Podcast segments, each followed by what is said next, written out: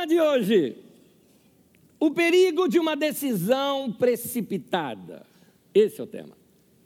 Quando nós erramos por nos precipitarmos.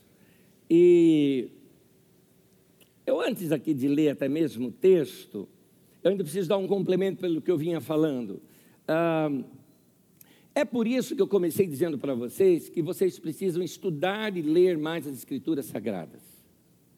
Porque, olha só o que diz um texto bíblico. Tem um texto bíblico que diz assim: Guardei a tua palavra no meu coração para não pecar contra ti. Sempre que a gente lê um texto desse, pensa na questão de pecado, como cometer alguma coisa horrenda contra Deus. Só que você talvez se esqueça de que a palavra pecado, ela também significa perder o caminho, errar o alvo, errar o caminho.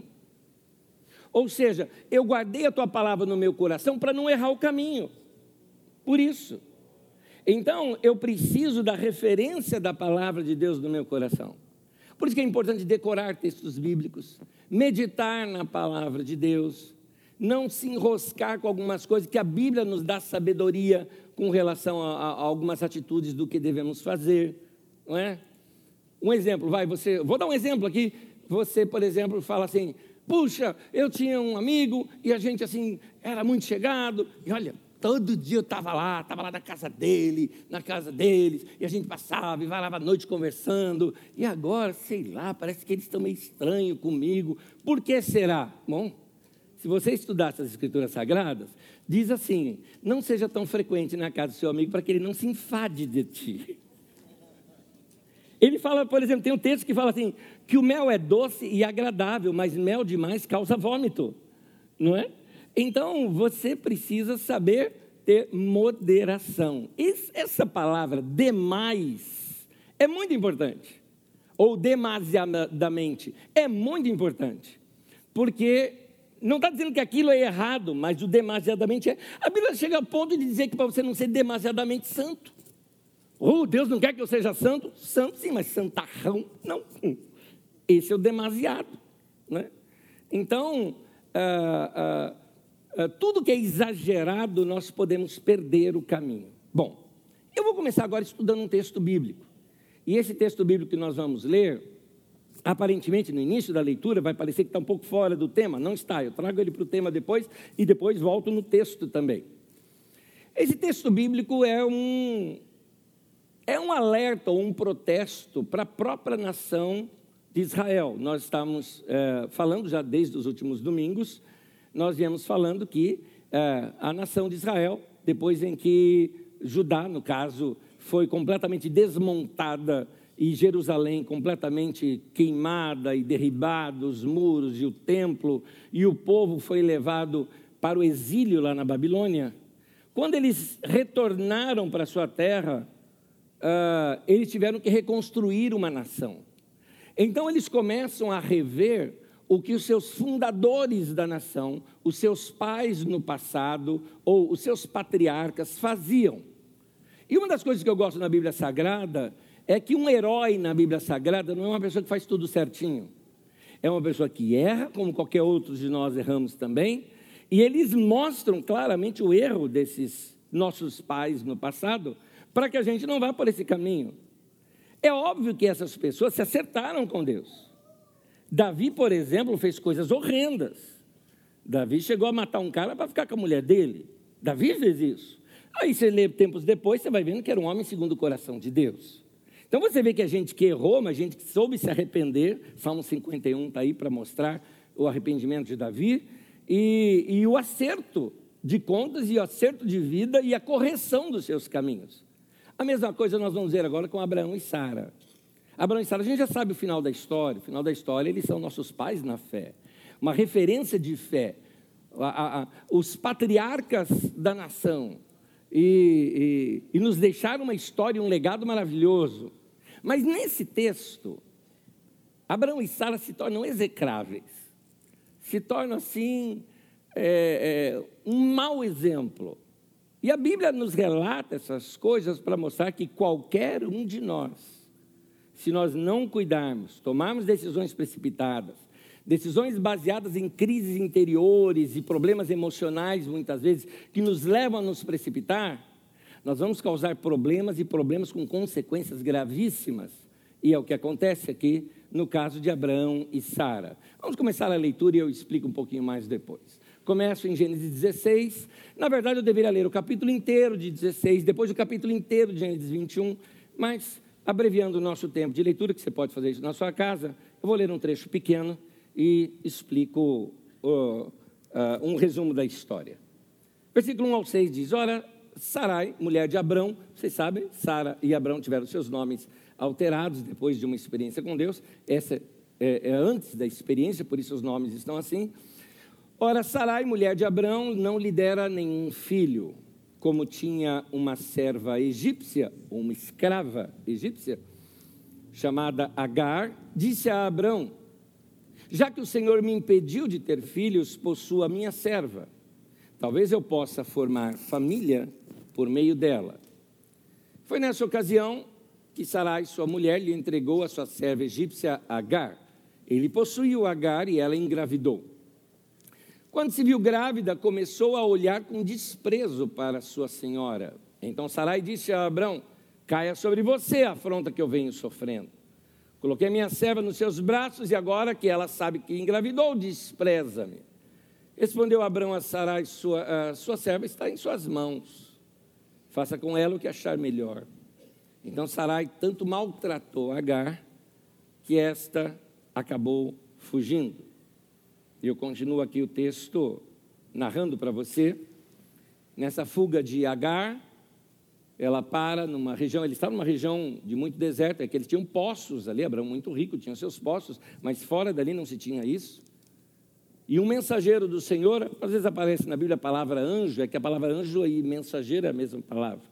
Um mensageiro de Deus chega para essa mulher e diz: Volta lá. Você está grávida, você não vai sobreviver aqui nesse deserto. É dos males o menor. É horrível o que você está passando lá, mas é o único jeito de você continuar viva. Então ela voltou. E na sequência, ela tem esse filho, é um filho de Abraão, mas é, é dela. Mas como assim é dela? E é de, é, a, o pensamento de Sara é o seguinte: Sara, lembra-se, no passado, como eu já lhes, lhes falei algumas vezes, a mulher é uma propriedade do homem. O homem compra a mulher. O dote era uma compra. Tá? Então nós estamos dentro de um mundo completamente machista. Agora, escravo também é uma compra. Essa mulher, a Agar, ela era escrava de Sara. Sara era dona dela. Portanto, Sara chega na seguinte conclusão: se eu não gero filho para o meu marido, o que para ela era uma vergonha, porque naquele tempo era uma vergonha para a mulher não ter filhos. Então, ela não querendo passar essa vergonha, fala: eu, eu, eu, eu dou a minha serva, minha escrava, nasce um filho dela, mas o filho é meu, porque ela é dona da mulher. Então, ela vai ser dona do filho também. Então, o filho é meu. Então, eu te dei um filho. Seria mais ou menos essa a ideia. Porque Abraão não tinha descendência. Então, é, mas Deus havia prometido a Abraão que daria um filho. E você nota aqui que Sara quer dar um jeito, já que Deus ainda não fez o que deveria fazer.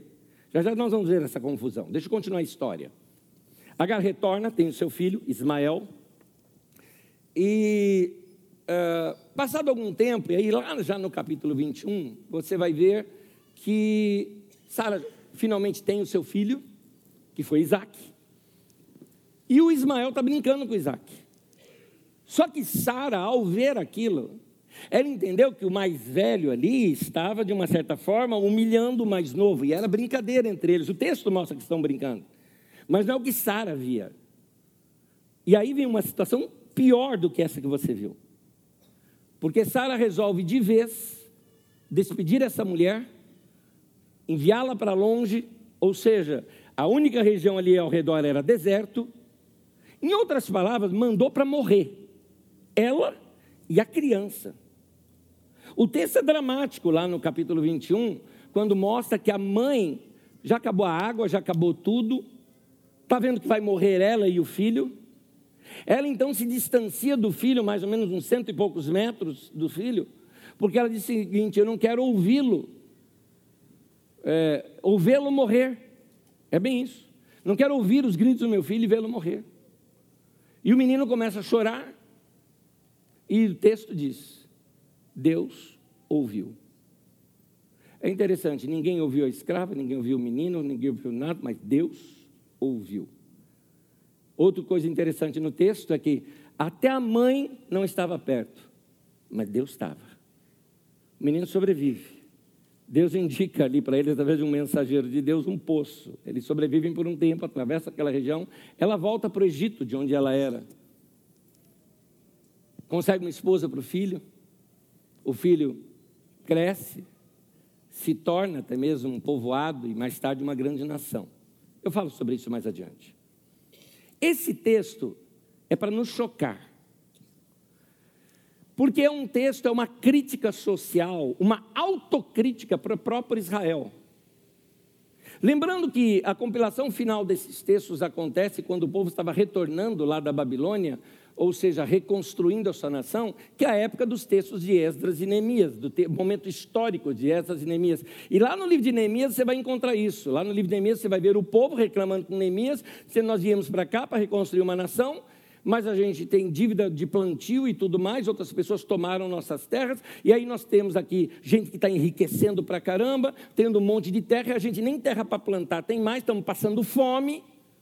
E esse pessoal nos empresta para nós comprarmos sementes, mas a juros altíssimos. Então o rico está ficando cada vez mais rico, o pobre cada vez mais pobre, problemas sociais, e Neemias então interfere nessa situação.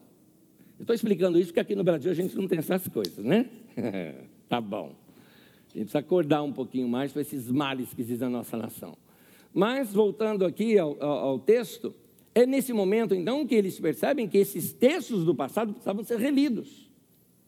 É muito provável que a origem desses textos, que antes eram os contos entre as escravas que se davam ao redor dos poços, não é? Como era costume na época, e é muito provável que esses textos, os primeiros escritos desses textos, tenham ainda sido lá dos tempos ainda de Salomão, uma crítica ao império de Salomão, que estava fazendo Israel virar um pequeno Egito. E então é, é interessante porque o texto mostra uma coisa. É, na mente de quem está escrevendo, que escreve depois da história, já se tinha em mente o Êxodo. E o Êxodo nada mais é do que o povo de Israel, lá no Egito, sendo oprimido pelo Egito, se tornando escravos no Egito, e eles fogem, o Êxodo, né, a fuga, eles fogem do Egito. Muito bem, aqui quem oprime são os patriarcas de Israel, oprimindo uma egípcia que foge para o Egito. Eles estão dizendo: tem algo errado na nossa nação. Nos tempos de Salomão teve escravidão. E há uma crítica dos profetas com relação aos reis, com relação a isso. Se você quiser, tem uma série nossa, por exemplo, sobre Isaías, Veja, não é tempo de Salomão, isso é muitos anos depois, né, na época de Uzias e alguns outros. É, Isaías sobreviveu a quatro períodos de reis. Então, vá ver, por exemplo, as mensagens sobre Isaías, tem no nosso, no nosso playlist, de, é, é, no nosso canal de YouTube, e ali quatro mensagens sobre Isaías, onde vai mostrar como o profeta lidou com essas questões no seu tempo também. Mas voltando aqui para o texto. Então, esse texto é para nos chocar. É uma autocrítica com relação a Israel. O texto uh, mostra Israel vendo os seus defeitos como quem está se olhando no espelho com toda sinceridade, falando: olha, nossa nação não é tão boazinha assim como parece. Aliás, está aí uma autocrítica que a gente precisa começar a fazer sobre o Brasil. Porque atualmente essa violência toda que existe no Brasil, gente matando o outro por questões políticas, por exemplo, e a gente fala, nossa, que coisa horrível, nunca tivemos isso no Brasil. Ué, briga de torcida, não é a mesma coisa? Você não teve quebra-pau que matou gente com, com briga de torcida? Ah, mas o brasileiro é um povo tão pacífico. Pacífico, vai estudar nossa história. Vai estudar sobre a guerra do Paraguai você vai ter vergonha de ser brasileiro. De ver que nós matamos até criança lá no Paraguai. Isso é coisa do Brasil. Mas voltando aqui. Ah, a Sara, querendo resolver um problema do marido, abusa de uma escrava. A escrava não é perguntada de nada, passa de mão em mão, vamos dizer assim. Uma moça nova, que provavelmente tinha menos de 20 anos de idade, é entregue a um homem velho e ela é um objeto. Acontece que quando ela engravida, o texto é, é, é difícil para o tradutor, às vezes, pegar o texto e traduzi-lo literalmente, por isso que eu vou repetir para você como é o texto literal aqui. Ah, ah, o nosso, nossa tradução diz que ela começou a olhar com desprezo para sua senhora. O texto original está assim: ela, que é Agar, diminuiu a sua senhora aos seus olhos. O que é isso? A Agar, quando ela engravidou, e isso abriu os olhos dela para uma realidade, ela pensou assim: peraí, eu sou escrava dela, mas ela é escrava do marido. Ela é posse desse homem. Então ela é tão escrava quanto eu. É, é isso que Agar estava constatando. O que é verdade. O que é verdade. Acontece que quando Sara percebe isso, aí gera nela uma crise interior, um ciúme ou, e tantas outras coisas mais. E diz o texto que Sara tanto maltratou Agar, no texto que nós vemos da NVI, na versão de Almeida fala, ela humilhou Agar, mas é interessante que a palavra hebraica aqui, ela diz que ela golpeou, surrou, bateu, é isso mesmo, é violência física. Por isso que a escrava fugiu, que não aguentou de tanto apanhar. Sara fez tudo isso porque queria resolver um problema do marido. O marido era um homem que cresceu, prosperou, se tornou uma nação, né? se tornou uma nação nômade, rico, e não tinha para quem passar sua herança, porque não tinha filho. O marido diz que Deus prometeu para ele um filho, Sara vê que o filho não vem, que ela não consegue ter filho, então ela tenta dar um jeito. E aí cria um problema ainda maior. Por que esse texto está escrito? Porque os próprios refundadores ali de Judá e Jerusalém estavam falando: vamos aprender com os erros do passado para que a gente não repita esses mesmos erros da mesma forma, eu e você, se a gente aprender a fazer autocrítica, nós não vamos repetir os erros que nós já cometemos. Eu quero agora aqui tirar algumas lições, e depois eu vou voltar no texto. Eu quero tirar umas lições, porque admitir os próprios erros é o caminho para a maturidade. E aqui eu queria dar alguns conselhos já baseados aqui no texto. Antes de eu continuar escavando o texto, deixa eu já pegar algumas algumas pepitas que eu encontro aqui de, de, de sabedoria para nós. Uma delas vai ser bem prática para você. Não tente resolver o problema dos outros sem uma orientação de Deus. O problema de não ter filhos não era um problema de Sara, era um problema de Abraão com Deus. Não era o problema dela. Ah, mas Sara que era estéreo, mas não era o problema dela. Deus não prometeu, Deus prometeu foi para Abraão. Deus falou com Abraão, eu vou te dar um filho. Aí a Sara vê que não acontece, que não consegue, ela tenta dar um jeito. É, Sara tenta resolver o problema do marido e faz essa lambança toda aqui que a gente conhece. Nada disso teria acontecido se a Sara não tivesse inventado moda. Por que Sara foi meter o bico nessa história? Olha a confusão que arrumou. Aliás, a gente tem que de vez em quando perceber quanta burrada a gente já fez na vida, cheia de boas intenções. Que a intenção de Sara parecia boa. Só parecia, porque deu no que deu. E a situação fica bem pior depois que eu te mostro.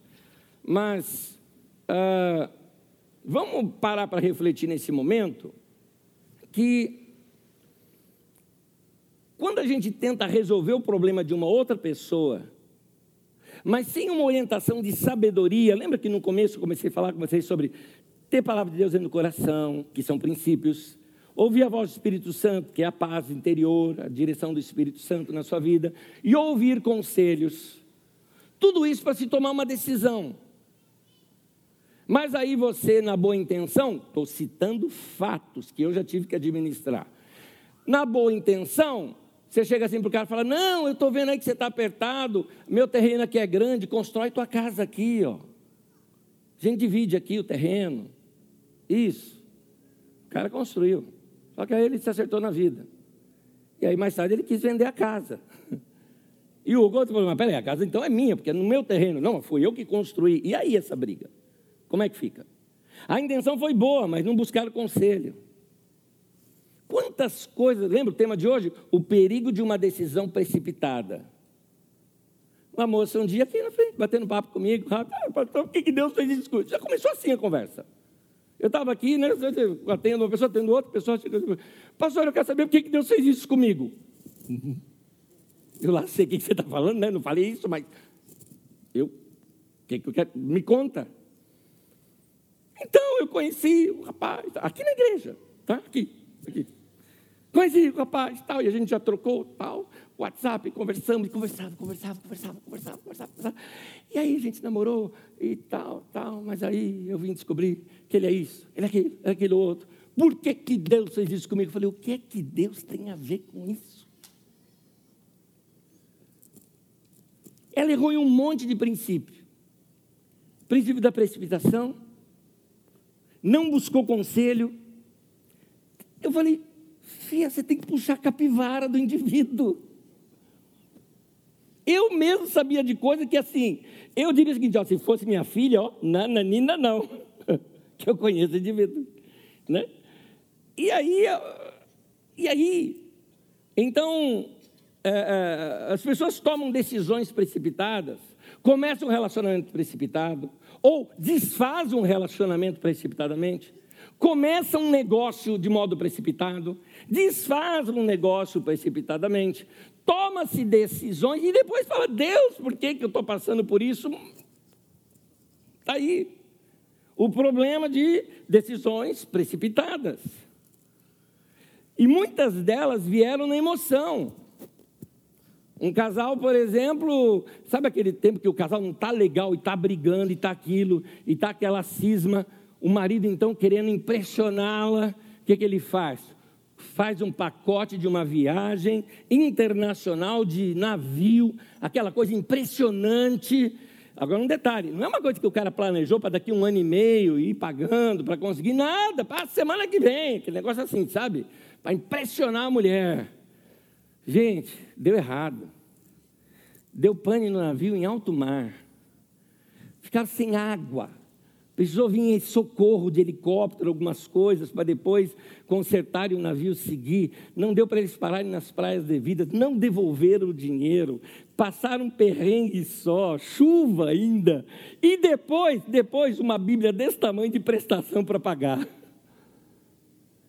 E precipitação precipitação. São decisões que às vezes nós tomamos e que enroscamos, e com isso nós vamos tendo consequências consequências financeiras, consequências emocionais, consequências de relacionamentos, consequências de coisas que nós falamos e machucamos pessoas e separamos pessoas ou nos separamos de pessoas, tudo isso como consequência. Sim, é nobre e admirável querer ajudar alguém. Sim, nós devemos ajudar pessoas sim, mas não se envolver com o problema da pessoa. Já dizia Dona Olinda, vocês vão conhecer Dona Olinda, minha avó. Já dizia minha avó, que a tua também já deve ter dito essa, essa frase, tanto que um monte de vocês sabe até completar a frase para mim. Briga de marido e mulher, não se mete a colher. o que quer dizer isso? Eu não sei, mas eu entendi que não é para meter o bico no meio, né? Porque às vezes você vai lá, entrar e você se envolve emocionalmente com aquele problema e por causa disso toma decisões precipitadas. Qual foi o erro de Sara? Começa lá atrás. Sara tinha uma frustração interior. E na frustração dela, ela quis resolver o problema.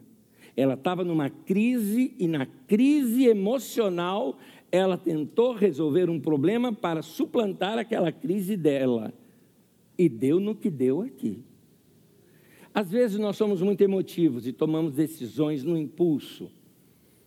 Eu já contei isso diversas vezes, tanto que é uma história antiga minha, eu era solteiro ainda quando isso aconteceu, mas eu acho que ela cai muito bem ser repetida aqui agora. Foi um erro meu, que eu já aprendi lá no passado. Ah, é legal ajudar pessoas, e você deve ajudar sempre que você puder. É nobre isso. Mas, lembra-se, você precisa ter princípio, você precisa buscar sabedoria e conselhos, e você precisa também é, ter aquela paz no coração. Um tempo para você orar, para você meditar. Deixa eu, antes de contar minha, te contar uma é, de um ex-presidente nosso, é, finado Tancredo Neves, nem chegou a exercer a presidência, mas foi eleito. E finado Tancredo Neves conta-se a seguinte história acerca dele, de que um assessor dele chegou assim para ele e falou, ô, doutor, sabe o que é, doutor? Eu, eu, assim, minha esposa engravidou e já está aí de nove meses, e assim, eu precisava de uma ajuda sua, porque fui pego de surpresa, e aí ele virou para mim e falou assim, moço, se você que sabe da história nove meses foi pego de surpresa, imagina eu ouvindo isso agora. pois é. Uma vez um rapaz me procurou e abriu o coração diante de um problema que ele estava enfrentando, era financeiro. E eu, no bom coração, gente, abri minha carteira, o que eu tinha de dinheiro ali, tirei e dei. Tó. E eu tinha uma mania na época que era assim, não gostava de ir em banco, então eu ia em banco sacava um valor geralmente maior, guardava na carteira e andava. É, eu saquei uma, tirei uma grana boa, ele, tó. Tá bom. Isso na sexta-feira. Sábado pela manhã vai um irmão na minha casa. E esse irmão, esse segundo irmão, que é um irmão mais maduro, que eu conheço muito bem, conheço até hoje, era um pastor, inclusive, é, um homem a quem eu tenho uma grande admiração e respeito até hoje, tremendo homem de Deus. E eu confio tanto nele que, assim, se o cara me falasse, olha, eu tenho uma palavra de Deus para você, eu já diria, pode falar, eu tenho certeza que é, porque eu conheço a pessoa, eu conhecia de anos já. E ele foi em casa, e eu estranhei ele ir na minha casa, e ele falou, Anésio, eu vim aqui, eu queria falar um negócio com você, oh, rápido, mas eu precisava te dizer, eu fui levado a orar por você, e eu estava orando por você, e Deus me falou uma coisa a teu respeito, e ele já começou dizendo assim, Deus me mostrou que você nessa semana ajudou uma pessoa, ajudou financeiramente uma pessoa, eu na hora, uau, aleluia, aquele negócio assim, é Deus, é Deus, porque ninguém sabia, e esse irmão aqui não conhecia o outro. Então, é, não, tinha, não teve essa comunicação. Foi, inclusive, no dia anterior. Não tinha essa comunicação entre eles. Né? Eu falei, isso aqui é de Deus mesmo. E ele falou, e eu tenho uma palavra de Deus para você. Vocês imaginam o que eu estava pensando na hora? Exatamente o que você pensaria na hora? O que eu pensei? Eu pensei assim, sabe aquele negócio? Assim diz o Senhor. Né? E aquela coisa assim, né? Eis meu servo bom, fiel despojado dos seus bens, doou ao necessitado. Eu vi aqui dos céus. Eu imaginava uma profecia desse tipo. E o irmão foi falar para mim: Eu tenho uma palavra de Deus para você. Eu já estava esperando isso. Fala. Assim diz o Senhor: Não me atrapalha. Pois é. pois é. Ele me explicou: Deus estava querendo tratar com esse rapaz é uma pessoa desorganizada, que precisava aprender, você foi lá e aliviou o aprendizado. Ó, oh, vai levar muito tempo agora para o cara aprender de novo. Ora antes, meu irmão. Vai ter comunhão com Deus. Vai buscar a paz. Vai buscar conselhos antes de tomar decisões. Porque quando nós fazemos as coisas sem essa, essa orientação, é, ao se envolver demais, esse é o problema, se envolver demais com o problema dos outros, você acaba trazendo para você um problema que não era teu. Antes era uma pessoa com um problema, agora são duas, você e ele. Então, e tem pessoa que é assim. Tem pessoa que é um imã do problema dos outros, já percebeu? Ela basta saber do problema dos outros que você fala, ah, fulana está passando aquilo. Mas o que tem a ver com você? Não sei, mas tá... Ué, tem, tem. O meu pastor me contou um negócio uma vez, que sabe aquelas reuniões de oração que tem aquelas caixinhas de oração que a pessoa escreve lá o pedido de oração e o povo vai e ora pelos pedidos? Ele, curioso como era, ele era novo também na época, né? Curioso como era, um dia ele pegou e foi abrindo aqueles papéis todinho de oração. Um deles era um pedido assim, eu não sei os nomes, tá? então eu vou inventar, né? É, é, vai lá, a, a Mariela que está sendo traída pelo João Felipe com fulana e para que ele voltar para ela. Ele falou, esses nomes não é estranho. Ele foi perguntar para a secretária da igreja, falou, isso é da novela.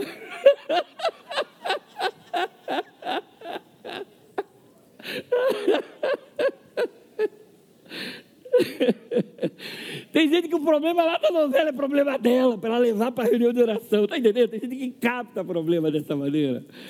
Muito bem. Gente, é, Sarai, por causa de um problema dela, tentando resolver um problema que era do Abraão, que não era dela, causou esse problema todo. E a coitadinha da Agar, que não tinha nada a ver com o pato, é que levou a pior nessa situação. E mais adiante eu volto na história. Mas eu continuo com outro conselho, uma outra dica para você aqui de sabedoria. É, quem toma decisão precipitada erra o caminho. Isso aqui é princípio bíblico. Lembra quando eu lhes disse que a palavra pecado e errar o caminho é a mesma palavra?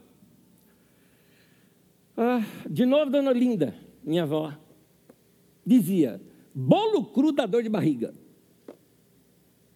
Eu não sei se é verdade, eu acho que ela falava isso para eu não comer as coisas enquanto estava quente.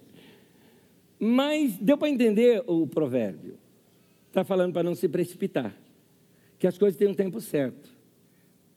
Quando a gente se precipita, a gente acaba, decidindo rumos das nossas vidas sem planejamento, sem sabedoria e toma decisões erradas. E decisões tomadas assim, você depois fica torcendo, né? fazendo figuinha, na sorte. Gente, eu não quero definir minha vida na sorte. Eu quero definir a minha vida por princípios. Coisas que eu sei que eu vou praticar e que vai dar certo, e por isso vamos ter uma vida equilibrada. Olha só o que diz a Bíblia Sagrada. Eu vou ler um texto bíblico em duas versões. Provérbios 19, versículo 2, eu começo pela tradução de Almeida.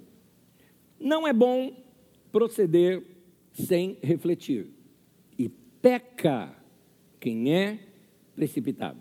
Na nova tradução na linguagem de hoje diz assim: agir sem pensar não é bom. Quem se apressa erra o caminho. Nesse texto que nós lemos lá no começo, a Sara não ora, o Abraão não ora, agiram por impulso, Sara num impulso emocional, o Abraão num impulso carnal. Imagina, a mulher do cara chega para o cara e diz o seguinte: Olha, Deus precisa te dar um filho, eu não tenho condição de dar. Tem uma serva minha aqui, de 20 aninhos de idade, para você. O Abraão falou: É de Deus. Nem orou nem orou. Dessa lambança que deu. Então, um não ora, o outro não ora, não busca Deus, não busca orientação, não buscou sabedoria. Sara errou, Abraão também errou. Era para se esperar um cumprimento de uma promessa de Deus. E o que acontece depois? Interessante. Porque se você pegar a cronologia da história, Deus volta a falar com Abraão somente 14 anos depois. Deus se calou com Abraão e deixou ele, ó, sem referência por 14 anos. Abraão não esperou, quis dar um jeito e nasceu Ismael, e é toda essa história que nós é, conhecemos. Se precipitou, errou o caminho.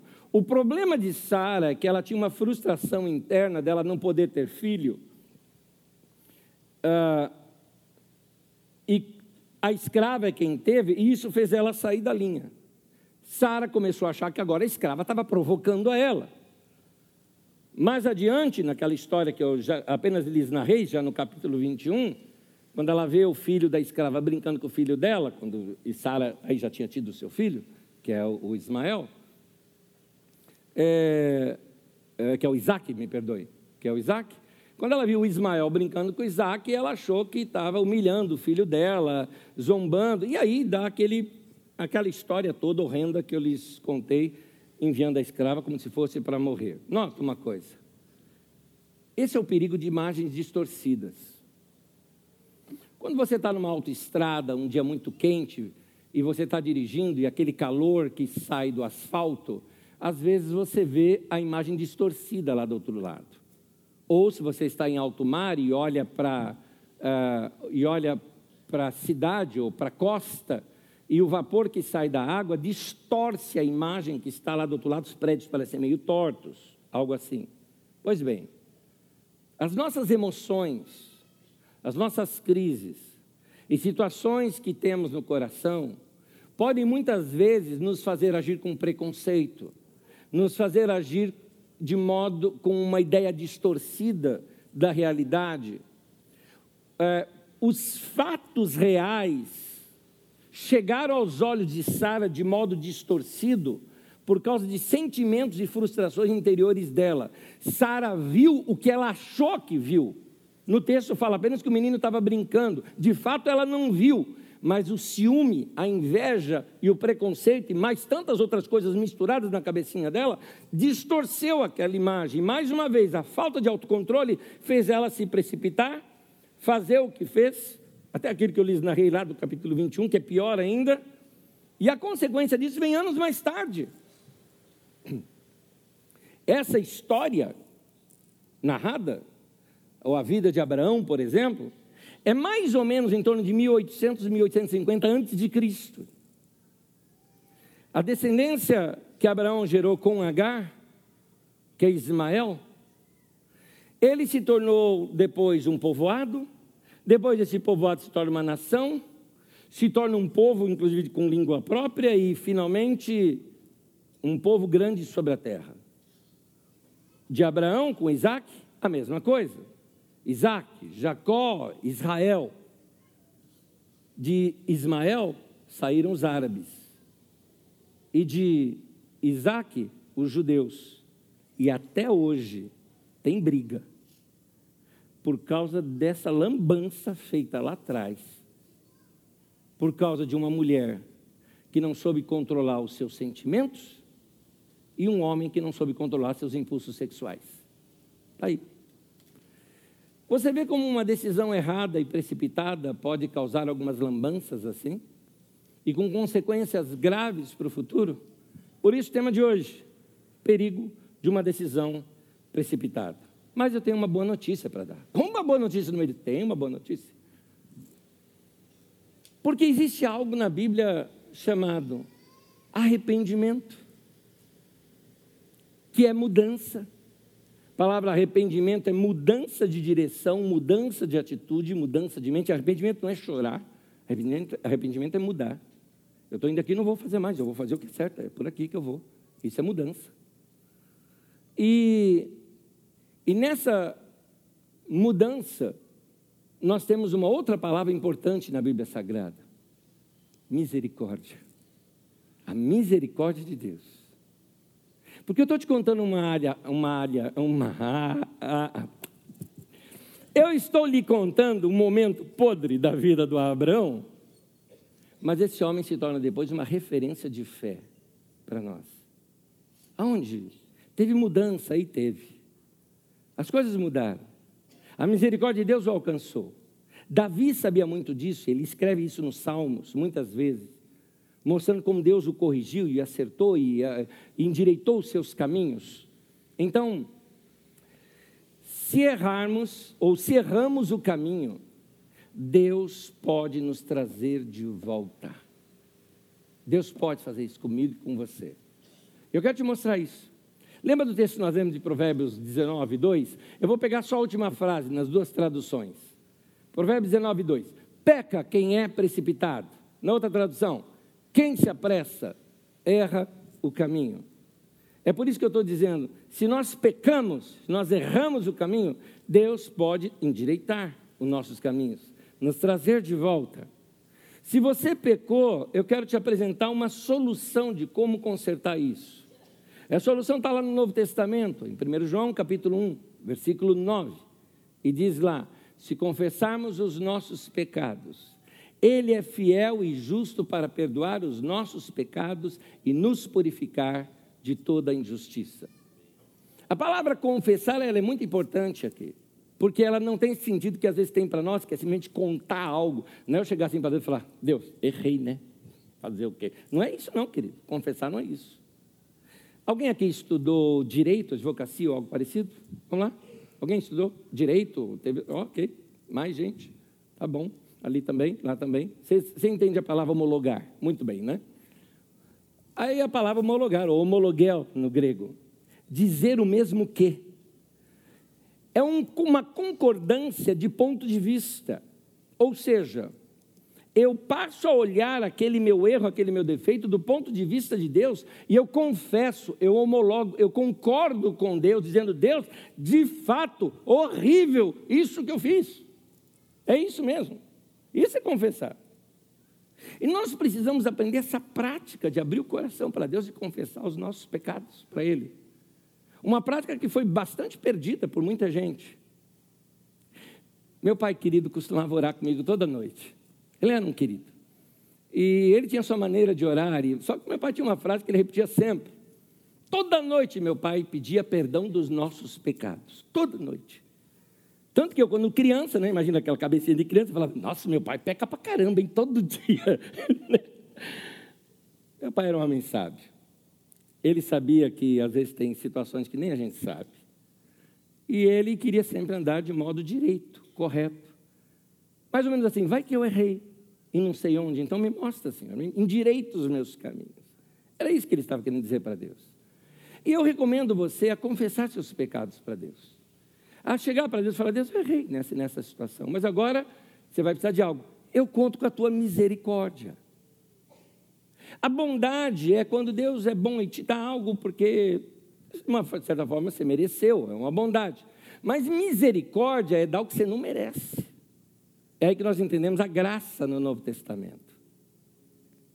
Graça e misericórdia é aquilo, você não vale nada, mas eu gosto de você. É Deus olhando para você e dizendo: é, Você não merece, mas eu estou vendo que você está arrependido. Eu estou vendo que você está confessando. Você está admitindo. Jesus conta uma parábola que nos ensina muito sobre isso. E ele fala acerca de um menino, um moço já, né? um homem. E ele chega para o pai e fala assim: Pai, me dá minha parte da herança. O pai tinha dois filhos. Um deles chega para o pai e fala isso. Nessa história, conhecido como do filho pródigo, né? Pródigo é desperdiçador, né? Esse moço, na verdade, veja bem, ele, o pai só daria herança depois de morto. A herança só é repartida depois que o pai morreu. Então, o que o menino está dizendo é o seguinte: ele está dizendo assim, pai, eu quero que você morra, porque eu quero a minha parte em dinheiro. Mas como você não morre, dá minha parte assim em vida mesmo. É isso que o menino está dizendo. Em outros falaram, pai, eu não quero ficar com você, eu quero é meu dinheiro, eu quero dinheiro. É isso que eu quero. Era isso. Não era um, não era um filho para o pai execrar, vamos dizer assim, para o pai falar, sabe, some daqui. Ou até se der dinheiro, falar, então nunca mais apareça na minha frente. Não seria algo mais ou menos assim? Mas esse texto está revelando o amor de Deus para nós. Porque esse rapaz vai, torra todo o dinheiro, gasta tudo que tem, passa a ter uma vida terrível, no seu trabalho que ele conseguiu, era de alimentar porcos, ele precisava comer a comida que dava para os porcos. Ele então cai em si dizendo: Olha, o empregado do meu pai, que é o, o cara que faz, um diarista, né? É, alguém que a gente chamava hoje de que faz o bico lá para o meu pai, né? Que faz um trabalhozinho aqui, outro ali, ganha mais do que eu. Agora, esse rapaz, de fato, o texto mostra que esse rapaz se arrependeu de fato, porque ele se humilhou. Ele não foi de nariz em pé. Ele, quando foi procurar o pai, ele mesmo dizia consigo mesmo: pequei contra os céus e pequei contra ti. Ele falou: Eu pequei contra o meu pai. Não sou digno de ser mais chamado de seu filho. Ele não estava voltando para que o pai recebesse ele como filho. Eu só quero um empreguinho de bico aqui. Eu faço o trabalho que for para fazer, do pior que você tiver porque aqui pelo menos eu vou ter comida. Era isso. E ele, quando vem no caminho, surpresa. O pai o avistou de longe, correu até ele. Isso mostra um amor desse pai incrível, porque já fazia muito tempo. O pai até pensava que esse moço estava morto. Por que, que o pai o avista de longe? Porque todos os dias esse pai olhava para aquela estrada, um dia esse filho vai voltar. E nesse amor que o pai tem para o filho, corre em direção do filho, Passa vergonha pública, porque um homem correr naquele tempo não era uma coisa digna, é uma coisa de cultura da época. Até porque você usava aquelas batas grandes, vamos chamar de bata, que eu não sei que nome dá para aquele tipo de roupa. E o homem para correr teria que levantar aqui, né? Ah, ah, e aparecer as suas pernas. E isso era vergonhoso para um homem digno, né? Estou falando de cultura daquele tempo do Oriente Médio. Mas esse homem fez isso. Estava nem aí. Ele queria o filho.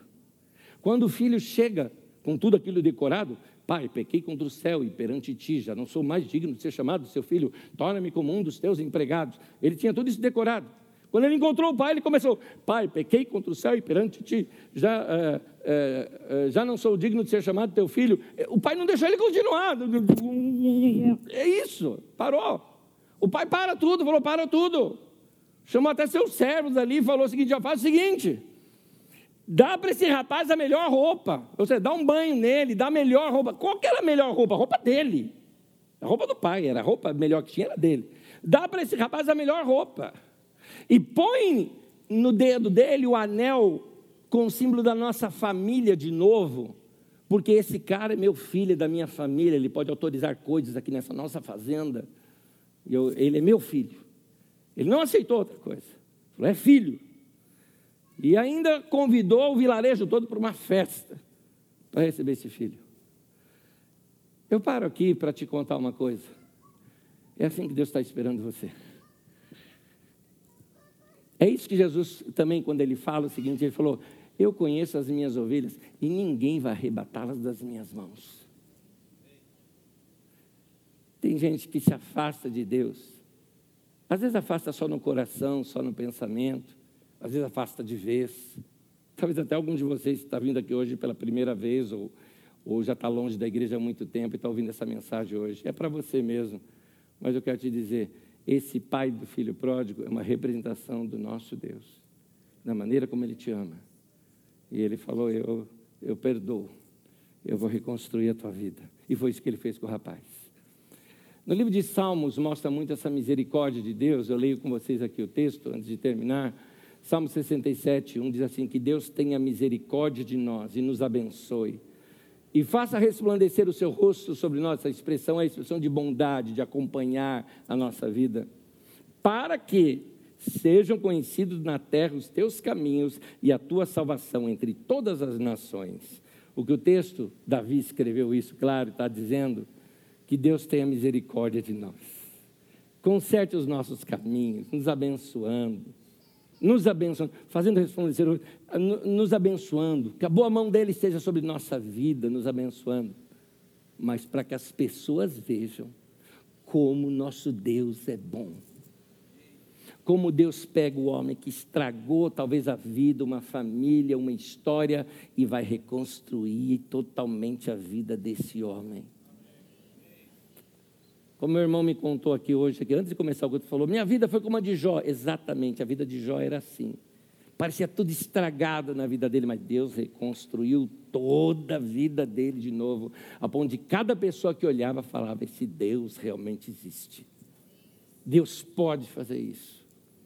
Tem gente que estourou a vida financeira, os negócios, decisões, relacionamentos, família. É, o que precisa acontecer? Confissão, admitir que errou.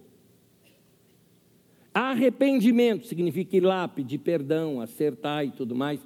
Eu conheci uma pessoa que eu admiro esse homem até hoje. Foi um homem que ele, é, num momento de seu casamento, não está muito bem, é, abandonou a esposa, não chegou a abandonar, ele arrumou uma namorada e tal, aquela coisa toda. E aí estragou a vida. Ele foi lá, falou: Quer dizer uma coisa, eu vou consertar. Foi para ela, pediu perdão foi para outra pessoa, pediu perdão. Uma pessoa da nossa comunidade tinha visto essa pessoa com outra pessoa. Ele veio aqui na nossa comunidade, procurou, falou, Nézio, quem que é tal pessoa? Eu falei, é tal pessoa, é ali, assim, assim. Falou, eu vou, me apresento para essa pessoa. Me apresentei. Ele foi até essa pessoa e falou, eu quero pedir perdão, porque você viu isso. Você me viu até com outra mulher. Eu estava errado. Ele foi, se acertou um por um. Um por um. Isso é arrependimento. Isso é uma pessoa digna. Isso é uma pessoa de palavra. É a pessoa que estava dizendo assim: Eu quero mudar minha vida. Então, é, é, que Deus tenha misericórdia de nós, nos abençoe e que as pessoas vejam essa bondade de Deus sobre a nossa vida, reconstruindo, restaurando vida, relacionamentos, família e tantas outras coisas mais. Essa história do filho pródigo, essa história de um pai amoroso que está de braços abertos, esperando o filho voltar para casa. Eu tenho o último texto para ler, peço que você acompanhe em pé comigo, pode ser? Segunda Crônica 16, 9 diz: Os olhos do Senhor estão atentos sobre toda a terra para fortalecer aqueles que lhe dedicam totalmente o coração. Olha o que é que Deus quer de você. Ele quer que você entregue teu coração para Ele. Dedica o coração para Ele. Você precisa ter esse coração voltado para Deus. É, as pessoas talvez vão dizer assim: você não merece, olha só o que você fez.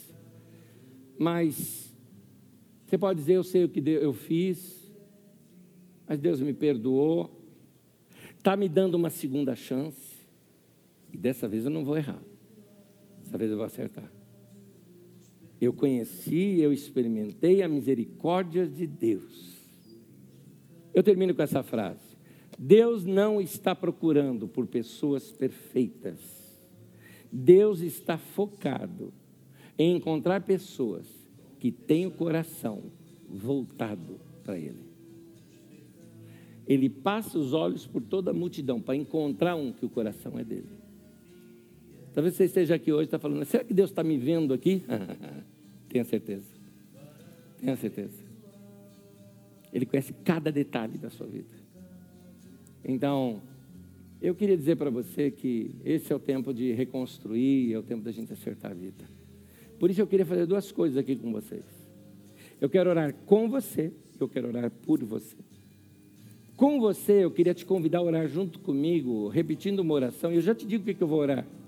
Quero te pegar de surpresa. Eu quero confessar nossos pecados diante de Deus. E pedir para Deus para acertar, ajudar a gente a acertar a nossa vida. E se você assim quiser, repete comigo a oração. E depois eu vou orar por todos nós aqui, buscando a bênção do Senhor por nós. Amém? Põe tua mão no coração e repete essa oração comigo. Diga assim: Senhor, eu te peço perdão dos meus pecados. Me perdoa, Senhor, por ter julgado pessoas baseado em meus sentimentos. Me perdoa, Senhor, por ter tomado decisões erradas sem ouvir a tua voz. Me perdoa, Senhor, se te ofendi em alguma atitude minha. Acerta os meus caminhos. Me ajuda. Me abençoa. Tem misericórdia de mim. Tudo o que eu quero é estar perto do Senhor. Guarda a minha vida. Põe tua mão sobre a minha vida. E eu estou certo de que o Senhor irá responder esta oração porque eu a faço no nome de Jesus. Amém. Querido Deus, eu oro por mim e pelos meus irmãos, para que a tua boa mão esteja sobre nós, consertando os nossos caminhos, nos dando sabedoria, nos orientando pelo teu Espírito Santo e nos levando a ter uma vida correta e reta. Que sejam abençoados os meus irmãos e irmãs que prosperem em tudo o que fazem, que cada decisão de suas vidas sejam tomadas com sabedoria, que seu caminho seja como diz a tua palavra, seja como a luz da aurora que vai brilhando cada dia, cada vez mais até chegar a ser dia perfeito. Seja assim de fé em fé e de glória em glória. E que experimentemos o melhor do Senhor aqui. Que a graça do Senhor esteja sobre todos nós e nos abençoe. Muito obrigado, Senhor, por falar conosco hoje e por ouvir nossas orações. Que essa seja uma semana de experiências fortes contigo, de um acertar de rota nos nossos caminhos e que percebamos que estamos andando com o Senhor aqui na terra, experimentando o melhor do Senhor. Em nome de Jesus. Amém e amém. Queridos, uma semana de paz para todos vocês. Que Deus abençoe a cada um de vocês e que experimentem essa comunhão com Deus na oração, na leitura da palavra, no tempo com Deus, edificando a tua vida para tomar as melhores decisões possíveis e que a boa mão do Senhor esteja sobre todos nós. Amém? Deus abençoe e até domingo que vem. Bênção, paz sobre a tua vida. Valeu!